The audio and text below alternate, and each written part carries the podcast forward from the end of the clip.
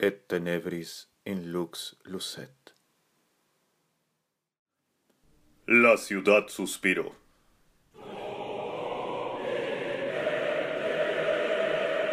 Catorce envolturas de dulce terminan su misión en esta vida y culminan su existencia tiradas en la vereda, sin el menor reconocimiento. Siete alumnos de universidades privadas se preguntan si son parte del problema o parte de la solución, y solo atinan a mirar para otro lado. 36 billetes arrugados pasan de la mano de un chofer irresponsable a la mano de un policía de tránsito, pero solo siete despiertan algún atisbo de culpa. 12 controles remotos ceden al pasar de los años, de las puteadas, de los incesantes golpes contra el brazo del sofá durante todos los partidos de las eliminatorias, de las caídas intencionales y las casuales, de las violentas y las amortiguadas por un pie con buenos reflejos o una almohada caída.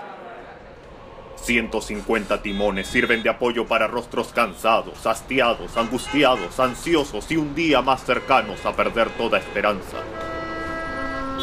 Pero 75 traen con un bocinazo de vuelta las almas a la hora. Cinco manos se levantan para parar un taxi y se detienen a último minuto al notar la mala pinta que presentan los vehículos más de cerca. ¿Y por qué arriesgarse así porque sí? 44 pequeñas, medianas y grandes corrupciones que enturbian más el paisaje social son cerradas por rostros que se desconocen de pronto y se alejan a paso acelerado como nubes de tormenta que no llueven aún. 32 semáforos son protagonistas de imprudencias provocadas por el poco respeto que inspiran, claramente culpa de ellos. Seis señoras perfumadas y enjolladas se persignan al pasar frente a humildes capillas mientras aprietan el bolso contra el abdomen, porque Dios debe de haberse olvidado de este país. 24 piedras ruedan hacia el mar, encontrándose a su paso bolsas plásticas desteñidas, condones usados, ropa vieja y decolorada que ha olvidado ya el calor de un cuerpo, no pocas cartas de amor no lo suficientemente rotas, un dedo cortado y un ticket de descuento imperdible.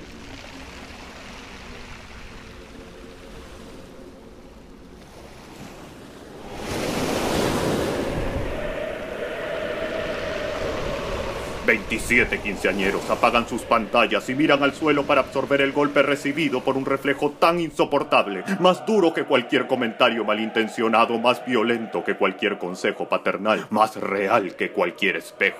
Dos heladeros pasan bajo la sombra de otro gran edificio de escritorios y ventanas y notan con un inesperado soplo melancólico que la ciudad sigue siendo gris después de todo.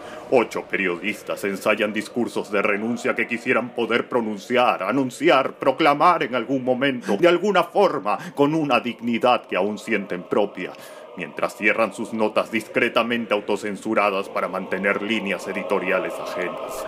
Diecisiete jóvenes salen del baño del colegio, se alisan la falda, suspiran con alivio, mandan un mensaje de texto, se ríen solas, pero a tres se les escapa una lágrima. 33 dateros se agachan a recoger su moneda mientras el flujo de la ciudad les pasa por el costado en violenta contraposición con la calma de su actuar, como si ambos fueran los extremos que balancearan el microcosmos de la ciudad, el yin y el yang de esta sociedad dispersa a los dos lados de una moneda.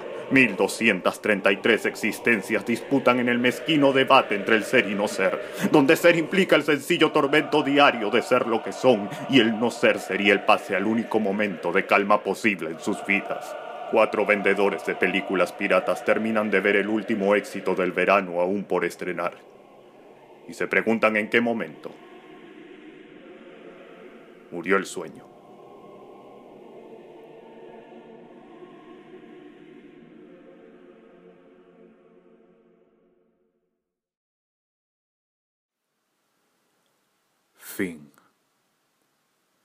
Relatos aislados. Plataforma de relatos audiofónicos en días de aislamiento presentó Et tenebris in lux lucet. Escrito y dirigido por Patricio Lagos. Interpretado por Gino Paul Melgar.